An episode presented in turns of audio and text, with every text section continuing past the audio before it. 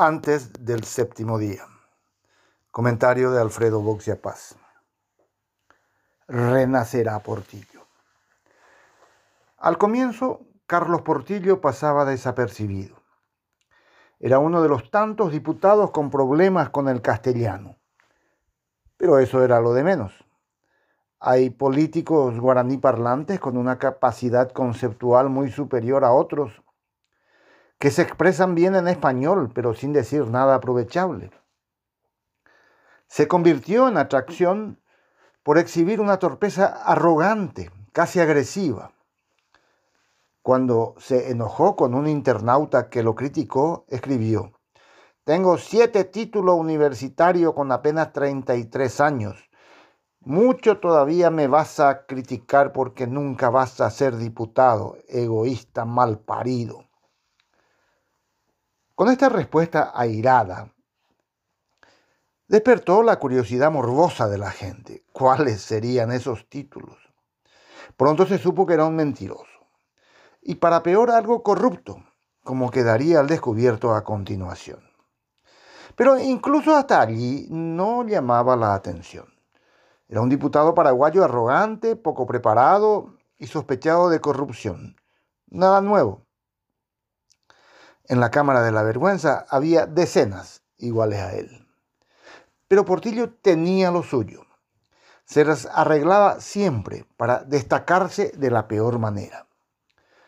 Sus intervenciones eran fruto de una fatídica mezcla, una irresistibles ganas de figurar y una atracción fatal por el ridículo. Lo que daba resultado en sus bases electorales del Este era motivo de burlas en Asunción. Muchas de estas críticas eran injustas y clasistas. Detrás de las acotaciones sobre su estilo valle se ocultaba una mal disimulada aporofobia. Aunque todo debe ser dicho, Portillo había dejado de ser pobre.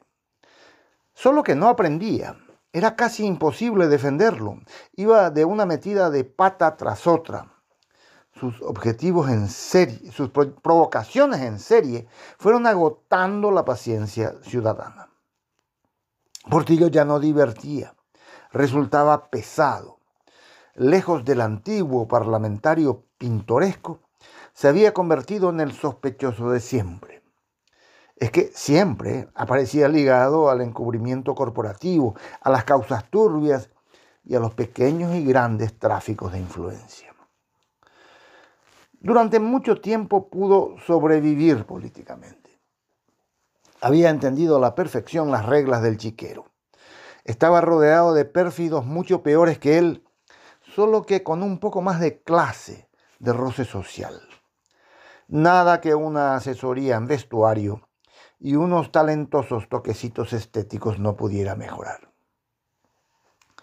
Mientras solo unos pocos se seguían riendo de él, su casicazgo político familiar se fue consolidando en todo el este, hasta el punto que en su partido, que lo había humillado al comienzo de su mandato con una suspensión de seis meses, ahora lo cortejaban, tratándolo de importante dirigente partidario.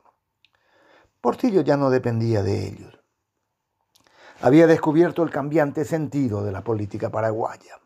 Podía ser llanista, cartista, oficialista, colorado o liberal según las circunstancias. Su codiciado voto estaba disponible para defender al colega en apuros por la amenaza de una pérdida de investidura. Hoy por ti, mañana por mí, era el lema de la poderosa logia de la Cámara Baja que gracias a eso se sentía intocable. Intervenía en nombramiento en los tres poderes del Estado. Exigía cupos, su influencia solucionaba problemas variopintos. El infatigable Portillo ya se había olvidado de la época lejana en la que necesitaba apropiarse de viáticos de congresos internacionales a los que no había asistido. Fue cuando cometió el desatino de ser pillado en pecado de imprudencia. Su lengua larga complicó a otros. Error inaceptable, rotura de códigos. Entonces los que le habían perdonado todo, Los que lo habían salvado en peores circunstancias le soltaron la mano. Se quedó solo. Nadie lo defendió. Portillo había aprendido las reglas del juego mafioso, pero olvidó la más importante, la discreción. Volveré, dijo al irse, y es probable que tenga razón. La representación popular es un reflejo de lo que somos. Portillo no es el último, ni el peor de los diputados. Es falso que los pueblos tengan los políticos que se merecen. En verdad tienen los políticos que les parecen. No es Portillo el que debe cambiar. Somos nosotros a la hora de votar.